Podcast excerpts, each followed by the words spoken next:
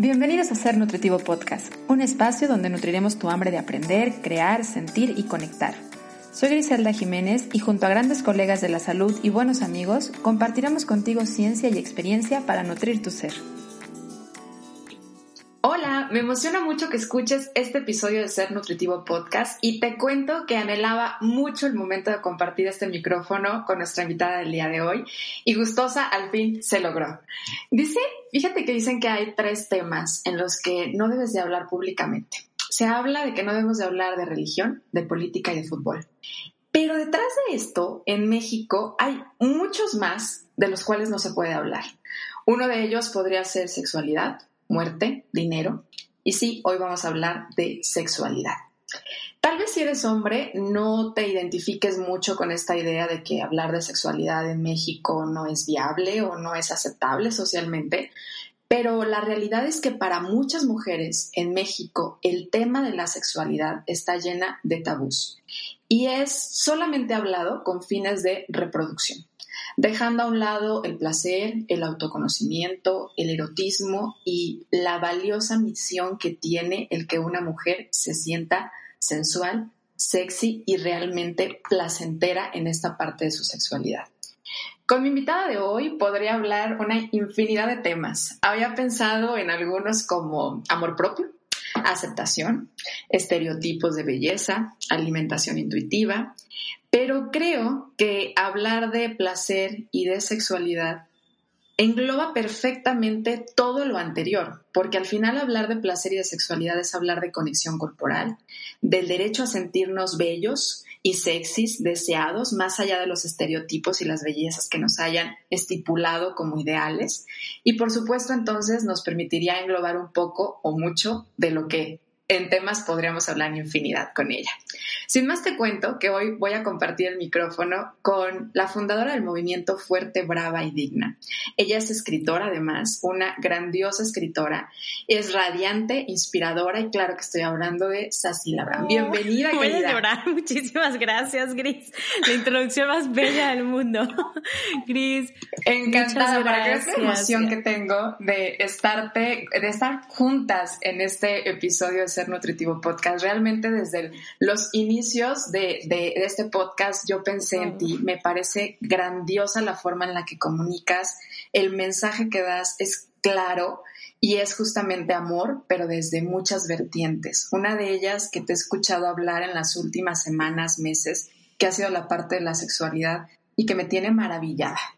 Por eso es que dije, vamos a hablar de este tema y me encantaría pedirte que a viva voz nos apoyes a que, para que si hay algún despistado por ahí que todavía no te conoce, que le cuentes un poco de quién eres y qué es lo que haces. Qué nervio. Bueno, me llamo Sacil Abram, fundé el Movimiento por el Amor Propio Brava, Fuerte, Digna hace cinco años de manera accidental y básicamente yo comencé casi casi junto con Instagram, cuando Instagram éramos dos personas nada más, el 2011, 2012. Y yo comencé compartiendo mi proceso. O sea, yo siempre he sido una persona muy de compartir y de llevar como un diario personal. Y la intención inicial de tener una cuenta en Instagram era simplemente compartirme a mí. O sea, como como te digo, ponerle fotos y palabras a mi vida. En ese entonces yo compartía a través de un usuario que se llamaba Cecil Gets Fit, o sea, toda mi, mi vida fit y vivía en, en, dietas y en el gym y en CrossFit y tenía toda esta, digamos, todo este trip alineado a el estilo de vida, entre comillas, saludable o fit, porque yo había sido eh, la típica niña gorda, con hábitos alimenticios malísimos, mala relación con mi cuerpo, con el ejercicio, con los alimentos. Entonces, cuando yo pensé que, que llegué hacia la fuente de la verdad, ¿no? Por así decir, pues empecé a compartir todo este estilo de vida. Pasó el tiempo, eh, llegué a estar súper flaca, súper mal de la cabeza, juzgaba a todo el mundo por sus decisiones y me di cuenta que ese amor y validación que yo estaba buscando desesperada y desastrosamente no estaba afuera y nunca iba a estar afuera. Entonces sí dije, ok, estoy flaca, como saludable, esto se supone que, me hace una persona que se ama, que se cuida, que se quiere, exitosa, visible. Y de hecho era todo lo contrario. En mi caso era un reflejo de lo poco que me quería, porque todo lo que yo hacía tenía como base el autorrechazo y satisfacer expectativas de todo el mundo. El tema de las expectativas es un tema con el que batallo hasta el día de hoy. Definitivamente es un tema con el que trabajo mucho, merecimiento y así, pero me di cuenta que lo que yo no necesitaba, lo que necesitaba más bien era amor propio y no bajar 10 kilos más. Entonces, así fue como poco a poco empecé a compartir mis procesos. Eh, hice terapia psicológica siete años. Eh, pues básicamente a través de compartir de mis propios procesos de autodocumentación, es que encontré ese trabajo o este trabajo me encontró, por así decir. Entonces, si yo tuviera ya para resumir y no alargarme más que decirte qué es lo que hago, es básicamente escribo y hablo mucho sobre amor propio, autocuidado, placer e intuición, básicamente. Ok, padrísimo. Y todo esto lo engloba muchísimo en la parte, ¿cómo dices? Sería reducirlo en amor propio y en todo lo que nos tendría que llevar al amor propio, ¿no? Y me encanta que platiques un poquito sobre tu historia, porque justamente este podcast se trata de hablar de cómo la nutrición no es un tema no, totalmente o netamente solo de, de lo que comemos, sino de lo que creemos, de lo que sentimos, cómo va englobado con la parte emocional y con la parte espiritual. Y cómo muchas veces en el caminar nos damos cuenta que no se trata de solo lo que comemos, sino el para qué lo comemos y qué hay detrás de, ese, de, esa emoción o ese sentido que le estamos dando al alimento.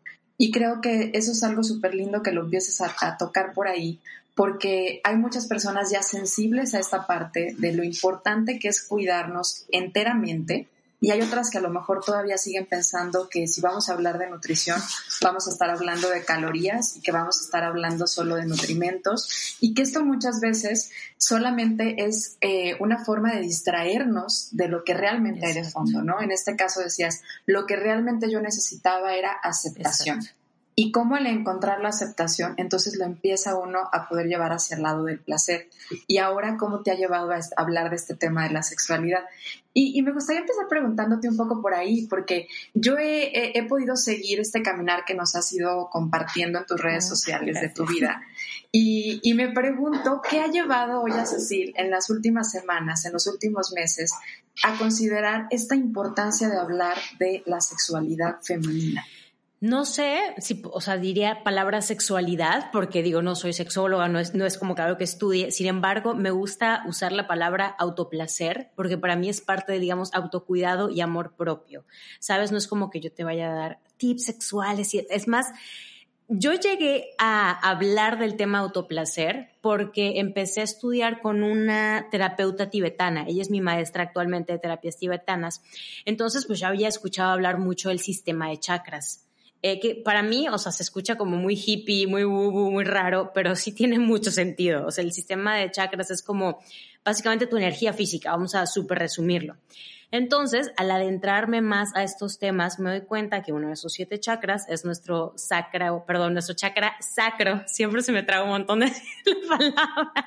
Y básicamente la única función o digamos el equilibrio máximo de este chakra es sentir sentir placer y merecer. Y el demonio, digamos, o la contraparte de este, de este chakra o este punto energético, es precisamente la culpa.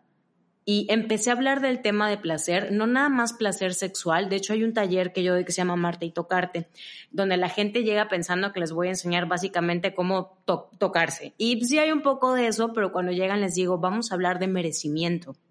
Vamos a hablar de merecer placer, de movernos, de cuáles son los prejuicios. De Entonces, si la gente no conoce su energía, digamos, sexual, no pueden acceder a su energía creativa. Porque para mí la energía sexual es casi, casi que lo mismo que la energía creativa, es tu poder de creación, de manifestar cosas, de creer que mereces. Entonces, eh, obviamente la gente tiene necesidades. a todo mundo, todo mundo, digamos, le huye al dolor y busca el placer. Obviamente en su, en su justa medida es que yo digo que tiene como una visión saludable, vamos a, por decirle de cierta manera. Entonces, si yo, si creo que no merezco comer como me gusta, moverme como me gusta, el descanso que me gusta, me voy a sentir culpable todo el tiempo porque vivimos en esta sociedad que dice que si descansas eres una huevona, si no estás generando 10 mil pesos diarios eh, no eres exitosa, si no estás comiendo lechuga y brócoli diario no te quieres, no te cuidas. Entonces literalmente vivimos llenas de culpa. Si descansas, que porque descansas. Si haces ejercicio, porque haces. Si haces mucho, porque haces mucho. Entonces, si no, si no reconocemos nuestra, digamos, derecho humano, porque es un derecho de sentir placer, de sentirnos bien, pues ¿para qué le vas a meter a la gente ideas de, ay, mira, te puedes masturbar de esta o de esta otra manera? Si la persona tiene un montón de prejuicios alrededor, si esta mujer no se puede sentir, no se puede sentar a comer helado sin sentir culpa. Entonces, a mí sí me gusta mucho hablar del placer desde esta perspectiva del sistema de chakras porque a mí me funciona, pero ni siquiera tienes que creer en eso para entender lo que te estoy diciendo. O sea, nada más ponte a pensar cuáles son tus prejuicios alrededor del merecer placer. El placer que sea, no únicamente el placer sexual, pero obviamente, como yo hablo de confianza corporal, imagen corporal, alimentación, movimiento y demás, pues hay una relación directa con el tema del autoplacer sexual o erótico, por así decir, y fue por eso que comencé a hablar del tema. En el Inter que yo empecé a estudiar esto del sistema de chakras y así, una chica de, una tienda de juguetes sexuales se acercó a mí proponiéndome este, como asociarnos o más bien como que yo fuera su parte embajadora y obviamente me empecé a adentrar más en el tema y ya, o sea, fue como todo se me ha dado en la vida de una manera muy orgánica que comencé a unir esos temas, por así decir, casi casi que al mismo tiempo, creo desde verano del año pasado ya. Y es que así es como van fluyendo las cosas porque me llama mucho la atención que empezamos con el lado de la culpa y hablaste hasta de la comida, claro. ¿no? ¿Cómo, cómo la, el placer es una necesidad fisiológica y mental del ser humano y cómo nuestra fuente o una de las fuentes principales de placer que hemos tenido ha sido el alimento? ¿Y por qué será que las mujeres que estamos tan llenas de tabús en la parte de, la alimentación y de creer que necesitamos tener un tamaño del cuerpo, vernos de tal manera para poder ser merecedoras del alimento que nos produce placer? O sea, desde ahí estamos bloqueando el placer también con la comida. Y por lo tanto, si bloqueamos este placer a la comida, pues vamos a bloquear otros sentidos que están involucrados al momento del placer. Porque algo bien interesante del placer es que conecta todos los sentidos. Exacto. O sea, para poder encontrar el placer necesitamos darle, a activar todos los sentidos del cuerpo humano. Y esto está totalmente bloqueado. Por muchas cosas. Hablabas ahorita de una súper interesante que me pareció, ¿no? El lado de todo el, el deber que tenemos y que hoy en día estamos cargando tanto y como género femenino muchísimo, porque además ya no nada más tienes que ser eh, buena para reproducirte, ¿no? O sea, debes de ser buena para reproducirte, pero debes de ser buena para los negocios, pero debes de verte buena, pero debes entonces de, de, saber hacer dinero, pero debes de, de, ser buena en tu casa, pero, o sea, hay demasiada presión. Y esto está bloqueando mucho el hemisferio femenino, que está totalmente ligado con la parte del placer y que por supuesto entonces no nos va a permitir tener pues una sana relación también en el lado sexual. Y es que hablamos de sexualidad y también ese es otro punto bien importante, porque hablamos de sexualidad solo como el acto sexual, como el compartirlo con otra persona, como algo que va a tener que ver con una pareja. Y esto es totalmente del ser humano, porque en los animales no funciona así, ¿no? Pero la sexualidad es algo que nos acompaña todos los días. Más allá del rol, del rol sexual que tengas, la sexualidad, tú eres mujer desde que naciste y vas a ir teniendo un rol y vas a ir aprendiendo cosas que tienen que ver con el rol, pero también tus órganos y tu cuerpo y tus hormonas se están, están generando cambios a partir de esa sexualidad que tienes. O sea, eres mujer todo el día, todos los días, no nada más cuando estás teniendo una relación sexual. Entonces, también cómo está de alguna forma lastimada esa idea de sexualidad, reproducción, contacto, hombre-mujer. Exactamente. Sí, sí. Bien, y esta parte entonces de, del movimiento y del, del, sabernos merecedoras de placer, me encantó esa frase que tomaste, sabernos merecedoras de placer. ¿Cómo podrías platicarnos más de, de, esto, de reconocernos merecedoras y de motivarnos a sabernos merecedoras de, ok, el placer es algo que has tenido bloqueado, ¿cómo activarlo? Primero, cosa que propongo para absolutamente todo antes de, digamos, meterle leña al fuego es analizar cuáles son tus creencias limitantes en este momento. O sea, si yo quiero sumar a mi proceso de placer o a mi placer, tengo que primero ponerme a analizar qué me enseñaron en casa, la religión, eh, mi abuela, mis amigas, los libros, las revistas de moda en ese entonces. ¿Qué, qué, ¿Cuáles son las ideas que tengo del placer? Cuáles son los bloqueos, cuáles son los límites, cuáles son los miedos, porque para sanar una relación con el placer, o sea, realmente de nacimiento tú estás conectada con el placer, o sea, tienes hambre, lloras, te llenas, te callas, quieres ir al baño, vas al baño, o sea, estás conectada con esas señales naturales de tu cuerpo y buscas placer. Entonces, poco a poco te las van bloqueando, bloqueando, bloqueando. Y lo primero sería, a ver, ¿cuáles son las ideas que tengo alrededor de tocarme, del placer, del descanso, de comer, y sobre todo de dónde las aprendiste y después comenzar a cuestionarlas para crear un nuevo sistema de creencias alrededor del placer. O sea, ese sería como el paso número uno. Insisto, porque yo te puedo decir, amiga, ponte la mascarilla, cómprate tal juguete, self-care, Sunday, pero, si, pero si tienes ideas que no te dejan ni siquiera disfrutar tu proceso de, no vas a llegar muy lejos. Entonces, paso número uno, cuestionar qué es lo que crees, de dónde lo aprendiste y pensar en qué se siente auténtico para ti, qué con qué sí te sientes bien, qué se siente correcto. Y ya después ir sumando prácticas, acciones. Yo promuevo muchísimo la, terapia psicológica, lo que funcione para ti. Para mí es un must ir a terapia. O sea, definitivamente, sobre todo si tienes heridas sexuales de por medio, es algo que tienes que atender en terapia con un experto. Y ya si nos vamos a la parte un poco más relajada, Em, no sé si, si, te sirva esta idea, pero como desde tu espacio físico, o sea, analiza el espacio físico en el que vives, ¿sabes? De que involucra texturas, sonidos, olores. Yo soy una persona muy sensorial, sensual, pero de los sentidos, a eso me refiero. Entonces en mi casa trato de tener siempre que plantitas, que velas, que inciensos, que música. Veo, me doy, o sea, tiempo de, de descanso todos los días. O sea, todos los días serie, el jueguito, algo. O sea, y es que totalmente esto va ligado con el placer. O sea, si quieres empezar a sentir placer, tienes que empezar a activar tus sentidos. Yo soy mucho del olfato. A mí, para mí, el poner un aroma a menta, canela, esto me empieza a activar esta parte del hemisferio femenino. Pero también hay veces que lo que quiero es contacto y entonces a lo mejor meterme en una cobija suavecita, pachuncita o agarrar la almohada, el cojín más suavecito. Esto empieza a activar la sensación de placer.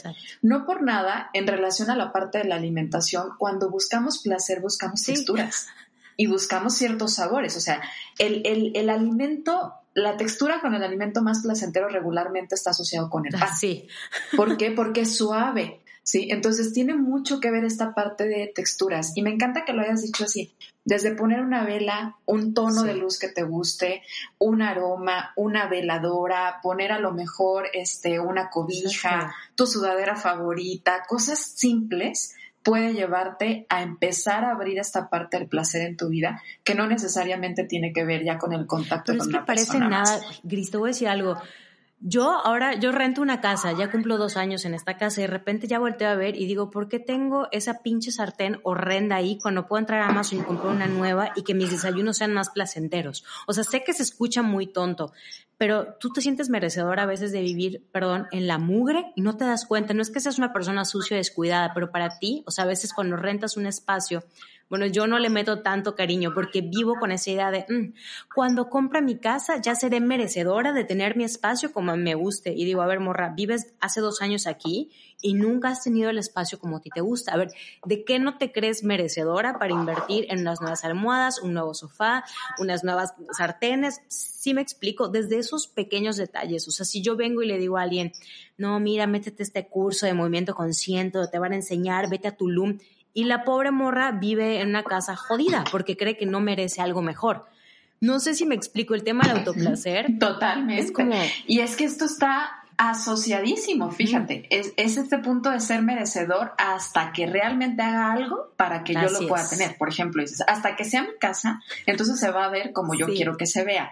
Hasta que me vaya de vacaciones, entonces yo voy a poder disfrutar y voy a gastar todo mi dinero, pero mientras no esté de vacaciones, aquí soy bien codo, tacaño y no me compro nada. O hasta que tenga la forma del cuerpo que, que se supone debería de tener, yo me voy a comprar ropa. ¿No?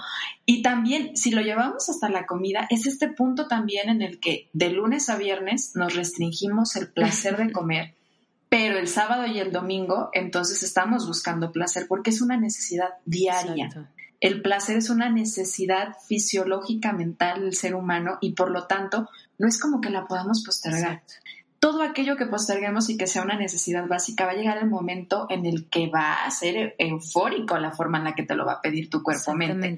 Y entonces viene este, esta sensación como de vacío si es que no te has dado esta sensación o este merecimiento. Y de hecho de ahí es donde salen los tipos de adicciones más dañinas, o sea, la gente que se inclina al alcohol, pornografía, drogadicción, comedores compulsivos, porque no están atendiendo su necesidad básica de placer diaria. Obviamente habría que irnos un poco más atrás y analizar cómo crecieron, de qué les privaron, o sea, sí, pero no podemos cambiar el pasado. Por eso insisto tanto, Gris, en tratar de analizar, ir a terapia, de dónde pueden venir tus bloqueos o sea, con respecto al placer o todo lo contrario, que siempre estés buscando incansablemente satisfacción, placer, placer, placer, placer y se, te sale de control. O sea, yo como en todo, y creo que coincidirás conmigo, trato de buscar un equilibrio sano, algo que se sienta bien para ti.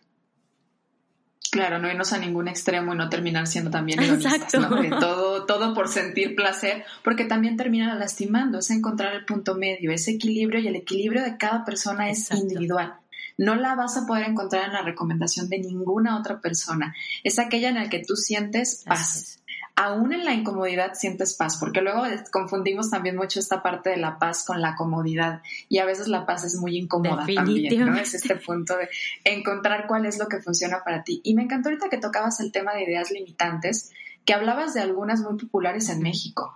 Hablabas de el origen de muchas ideas limitantes, a veces que son reproducidas y que van pasándose de generación a generación, y muy particularmente en la mujer, y muchas veces también incentivadas por el lado del machismo. Creo que tiene mucho que ver con el lado del mexicano, pero el machismo no es algo que se herede de hombre a hombre, sino que curiosamente hay una mujer de por medio.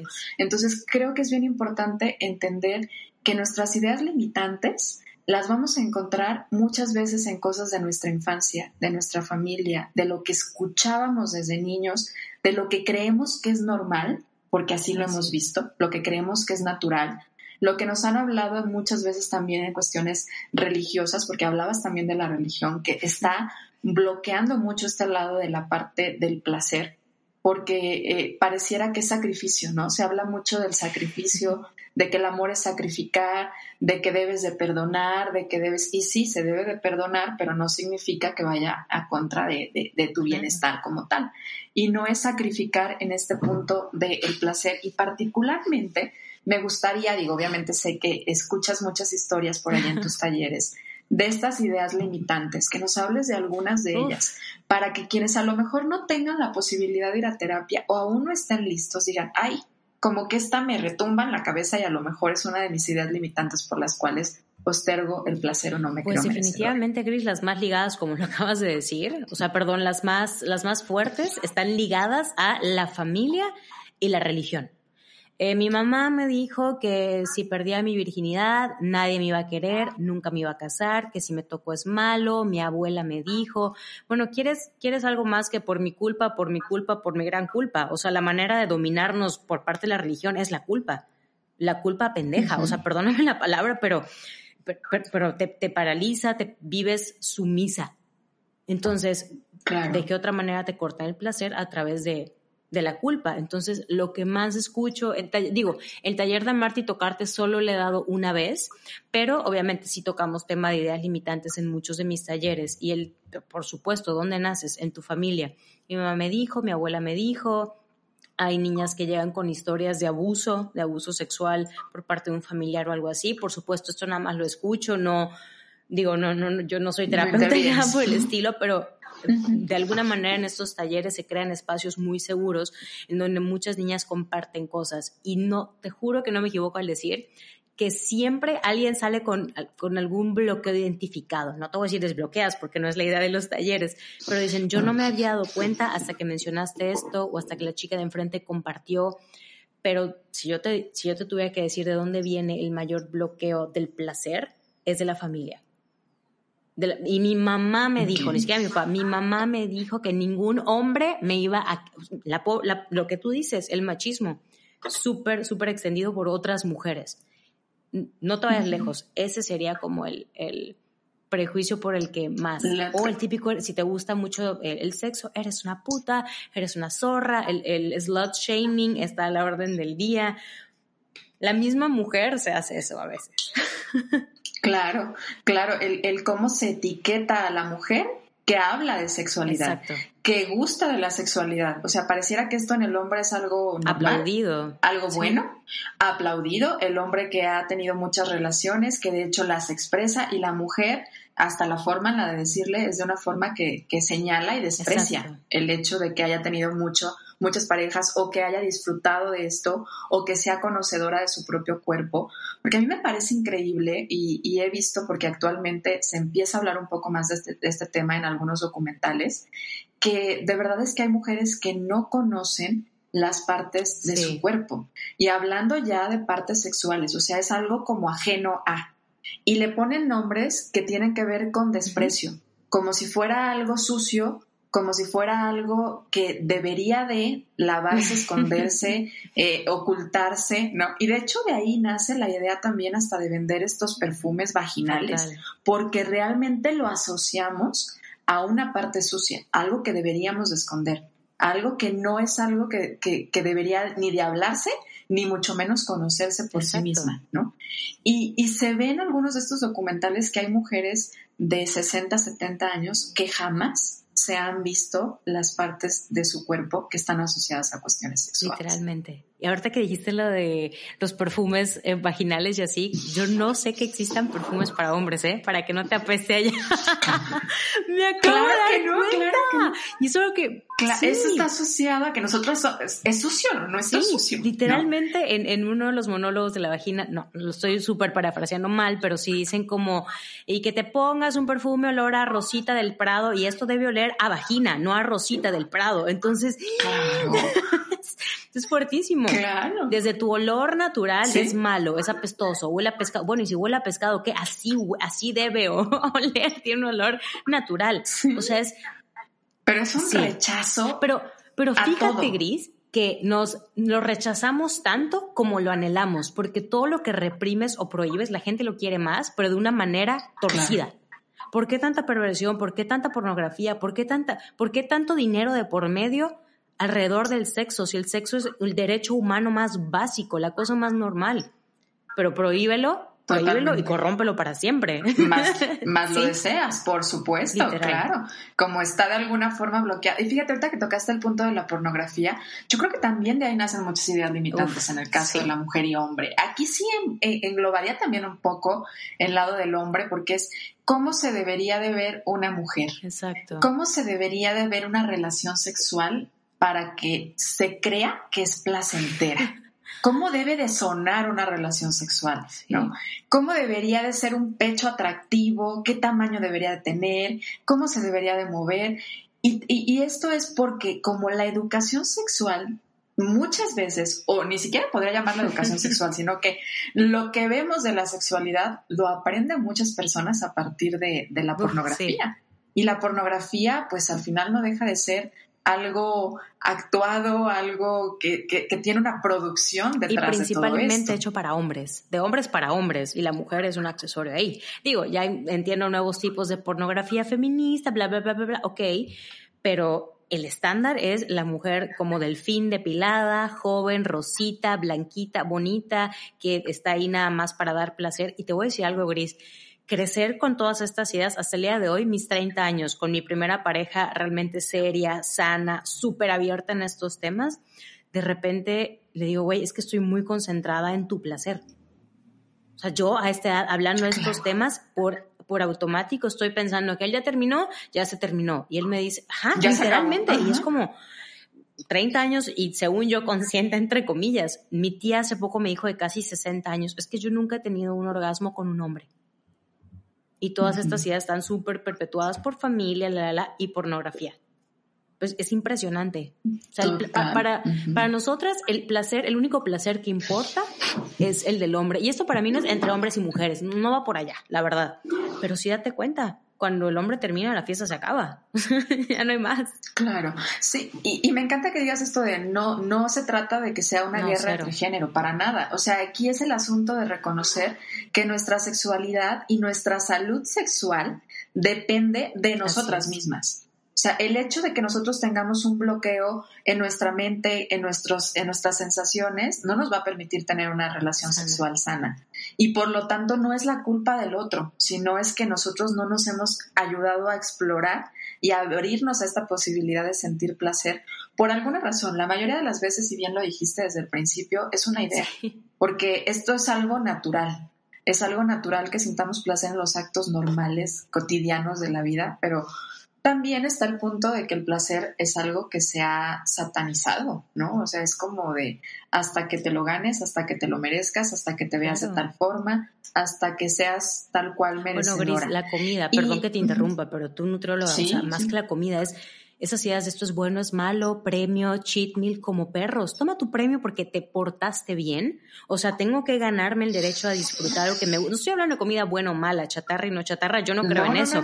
Pero si a mí me gusta mucho comer eh, helado vegano, me lo tengo que ganar. ¿Por qué? O sea, a, eso desde ahí, desde ese tipo de cosas, es un condicionamiento que se expande a otras partes de tu vida. Nos relacionamos igual con el ejercicio desde el rechazo, como si fuera un castigo, cuando moverse es un privilegio. Por supuesto, y este punto de me tengo que merecer ganarme, eh, me tengo que merecer el comerme algo haciendo ejercicio, hoy no me he movido, no he quemado calorías, le, le hemos estado dando un significado muy erróneo a la parte de la alimentación, a la parte del ejercicio, porque en lugar de conectarlo con el cuerpo, con los sentidos, con la mente, con el lado espiritual, lo estamos desconectando.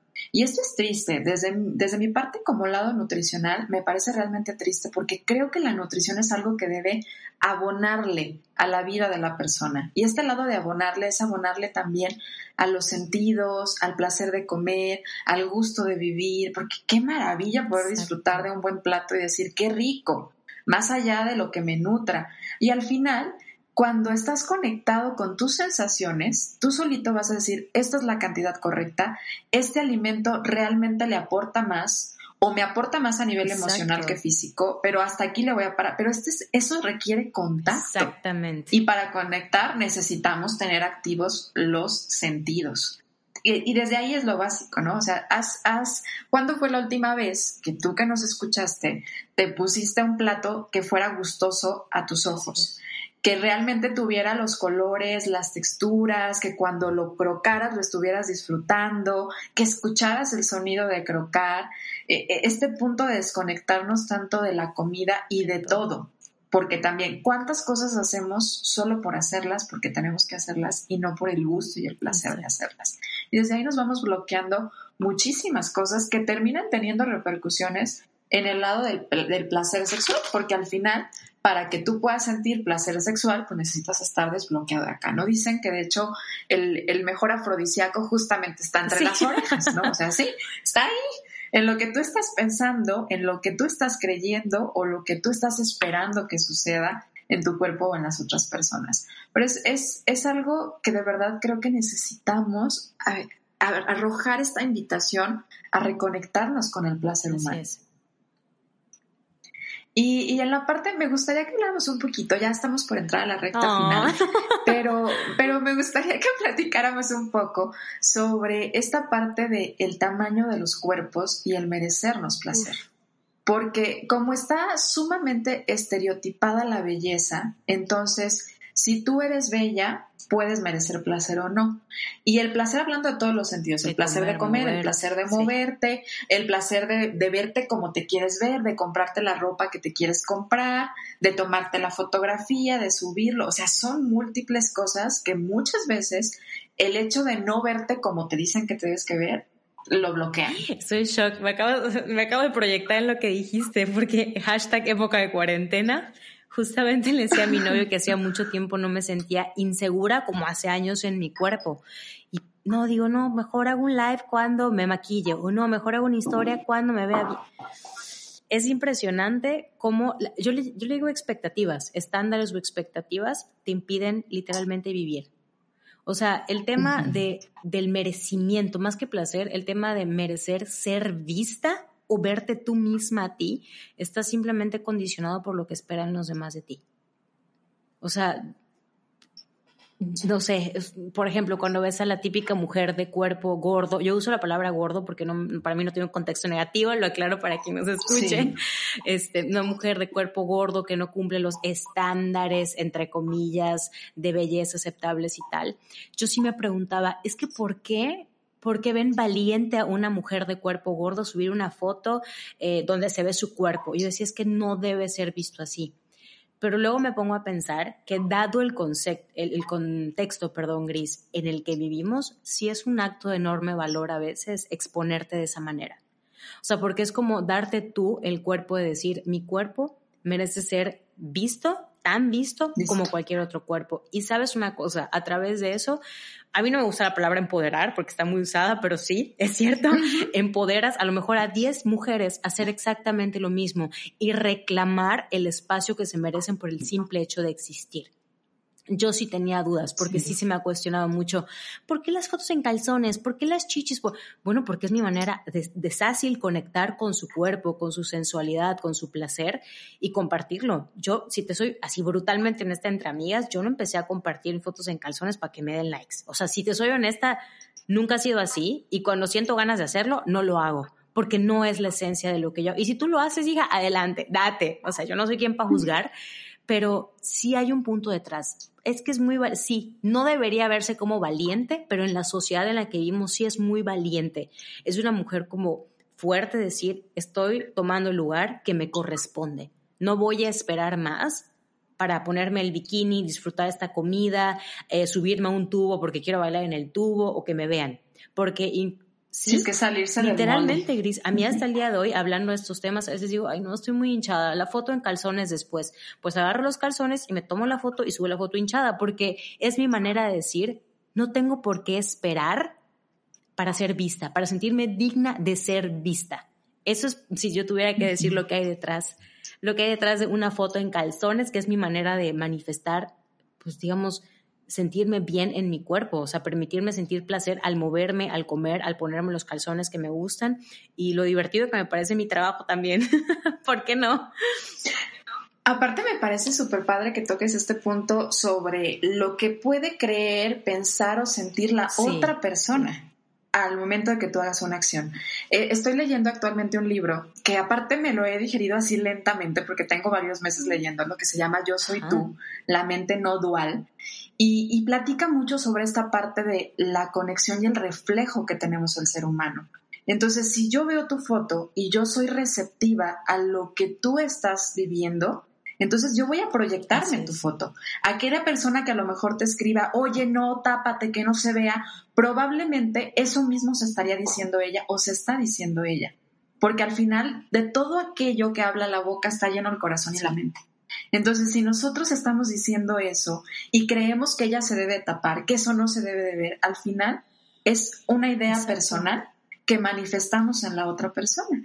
Y aquellas que estén abiertos a decir, híjole, como que yo necesitaba esta motivación para darme cuenta que me merezco ser vista, que me merezco dejar de postergar, de hacer lo que yo quiera hacer para hasta el momento en el que me vea como me tengo que ver o como me dicen que me tengo que ver.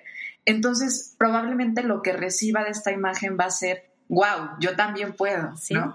Y ahí estado la parte súper interesante y motivante realmente de lo que estás haciendo y por lo que estás alcanzando a mover muchas, muchos corazones y muchas mentes, sobre todo de mujeres, que yo creo, y yo me incluyo ahí, que nos sentimos motivadas a entender que somos dignas de vivir en nuestro cuerpo todo con el placer que realmente deberíamos de vivir y conectadas totalmente, sin importar la forma, el tamaño, que a pesar de que eh, realmente eres una mujer muy bella, pero nos podemos ver y sentir como esta parte de yo también me puedo poner calzones y tomarme una foto, yo también me puedo comprar un traje de baño de ese, porque realmente podemos eh, de alguna forma reflejarnos. Es algo que yo real, en manera personal te agradezco muchísimo de lo que estás haciendo. Y ahora sí, vamos a entrar a nuestra recta final. Hay tres preguntas que hacemos a nuestros invitados que son partiendo de la idea que tiene este podcast, que el ser humano necesita nutrirse física, mental y espiritualmente Y me gustaría saber cómo tú disfrutas nutrir tu Qué cuerpo. nervio. Ok, mi cuerpo todos los días como algo que yo considero un postre.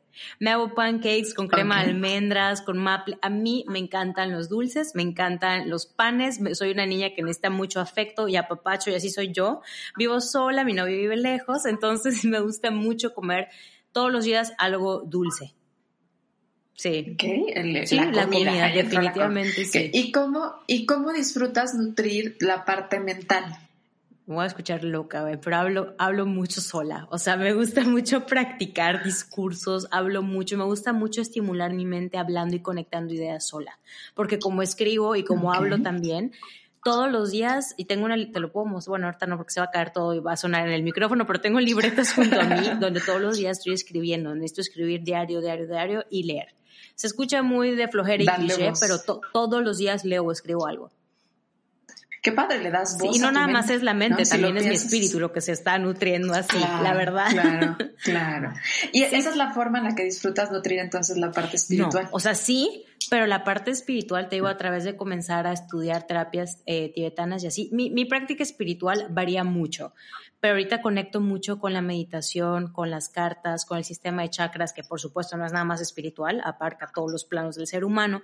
Entonces mis prácticas sí van variando. Literalmente te estoy dando las actuales, que es comer algo dulce, escribir y leer, y a través de leerme cartas y, y no sé, me gusta mucho canalizar, me escucho medio loca, pero no. Mi novio me dice que no me diga loca, pero canalizo todo lo que escucho y lo escribo. O sea, por eso escribo mucho. Yo, no sé, tengo la facilidad de escuchar cosas y escribirlas.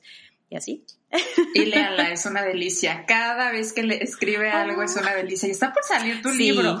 Yo ya, yo soy de las que está apuntadísima para cuando nos Yo digas ya comprarla hasta Mira, antes. te voy a ser muy honesta, la primicia. Iba a salir el libro en mayo, por alrededor de mi cumpleaños, coincidentemente, pero pues ya sabes, coronavirus, todos los autores de abril y mayo no- nos retrasaron indefinidamente, que no creo que pase ya de, de- de otoño, pero sí.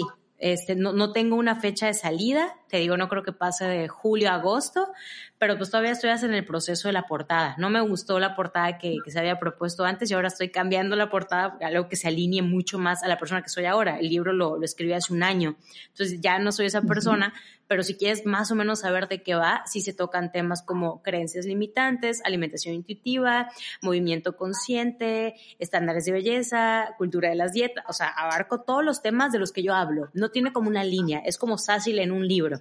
Relaciones de pareja, toxicotas y así. Básicamente todo lo que hablo lo vas a encontrar en un libro hecho con mucho amor. Cultivemos la paciencia entonces de aquí a que el coronavirus Sí, nos deje sí, que salga literal. tu libro para poderlo leer. Y hay una última pregunta que hemos agregado últimamente a este cierre. Si tú tuvieras el libro de la vida enfrente de ti y tuvieras la posibilidad de escribir solo una frase para futuras generaciones, ¿qué les dirías? Cree en ti. Disney. Disney, yo sé que es Disney, pero cree en ti. La- just tengo tatuada la palabra cree y crea, una en cada brazo y para mí sí creer es crear y, y cree en ti y cree en alguien más. Yo, si algo chingón me llevé mis años de escuela, fueron las tres únicas maestras que alguna vez creyeron en mí, porque a mí me fue fatal en la escuela toda mi vida, no fue mi mejor lugar ni mi mejor momento, pero hasta el día de hoy platico mucho con mi pareja y mi familia, es la importancia de creer en los demás y sí sería creer en ti. Yo sé que se escucha de flojera, pero sí. Eh, realmente a mí, a mí no me parece de flojera, me parece súper valioso porque creo que eh, justamente a partir de las creencias muchas veces viene nuestro motor o nuestro limitante. Sí. Entonces, si tú eres capaz de creer en ti como tal, estás englobando todo para poder romper las creencias limitantes y fluir realmente con lo que tú eres y como eres. A mí me parece realmente maravillosa la, la frase que les regalas a futuras generaciones y a nosotros que estamos escuchando este podcast. Yo feliz de haber compartido este episodio contigo. Realmente lo anhelaba mucho desde los inicios cuando empecé eh, en mi cabecita a formular el querer entrar en esta versión de audio que para mí es, es, un, es un regalo personal que me hago el poder tener esta comunidad que hoy cada vez crece más y me maravilla el poder ver que van creciendo porque realmente era algo personal que se convirtió en algo para los demás, se me hace súper padre. Y cuando yo escribía la lista de quienes yo quería que estuvieran, tú eras una de ellas porque realmente estoy agradecida con lo que has hecho con lo que haces y cómo a veces cuando hacemos simplemente creemos en nosotros y hacemos lo que queremos hacer, empezamos a tocar otros corazones y bueno, aquí hay uno de ellos. Muchísimas gracias, Así por haber estado con nosotros y cuéntame, ¿hay algo que quieras platicarles? Pues, que no hayas dicho todavía. No, por acá. realmente nada. O sea, digo, si alguien no conoce mi trabajo, pueden checarlo como Sasil Abraham en Instagram, ver algunos tallercitos en línea. Y básicamente eso es todo, Gris. O sea, lo que tú, lo que tú digas, yo aquí estoy. Bendito coronavirus que nos dejó ya los talleres en línea, porque yo, ya, yo ya me quiero apuntar al que viene. Qué padre que ya te animaste a hacerlo en esta versión, porque realmente son una delicia. Yo pude estar en uno que dio aquí en Guadalajara, en dos que estuvo, porque tuvimos la fortuna de que estuviera en el seminario de Vida Santé hace dos años y después escuchar otro, realmente son una delicia. Lo que vas a encontrar en esos talleres es, es un clavado a tu interior, a muchas ideas que nos hemos ido forjando y que a lo mejor no nos dejan ser lo que queremos ser o que a lo mejor son parte importante y debemos motivarlas a que, a que crezcan más todavía. Realmente eh, los invito muchísimo a que conozcan el contenido que hace porque es un contenido de valor en un mundo lleno de contenido y que todos los días sale algo y cada segundo hay algo nuevo el que no se debe de perder es justamente Ay, muchas gracias. Muchísimas gracias, gracias. Feliz de verdad que eh, estuvieras con nosotros y pues a ti que nos escuchaste en este episodio, muchas gracias por haber estado. Ya sabes que nos escuchamos cada jueves. Estos episodios están compartiéndose en todas las redes sociales y en todas las plataformas de audio y te pedimos que si lo que estás escuchando te gusta, la mejor manera de apoyar este podcast pues es compartiéndolo. Y si tienes alguna retroalimentación, no dudes en hacérnosla llegar porque así crecemos todos. Muchísimas gracias por haber escuchado Ser Nutritivo Podcast. Muchas gracias, Asi. Un beso hasta allá. Gracias.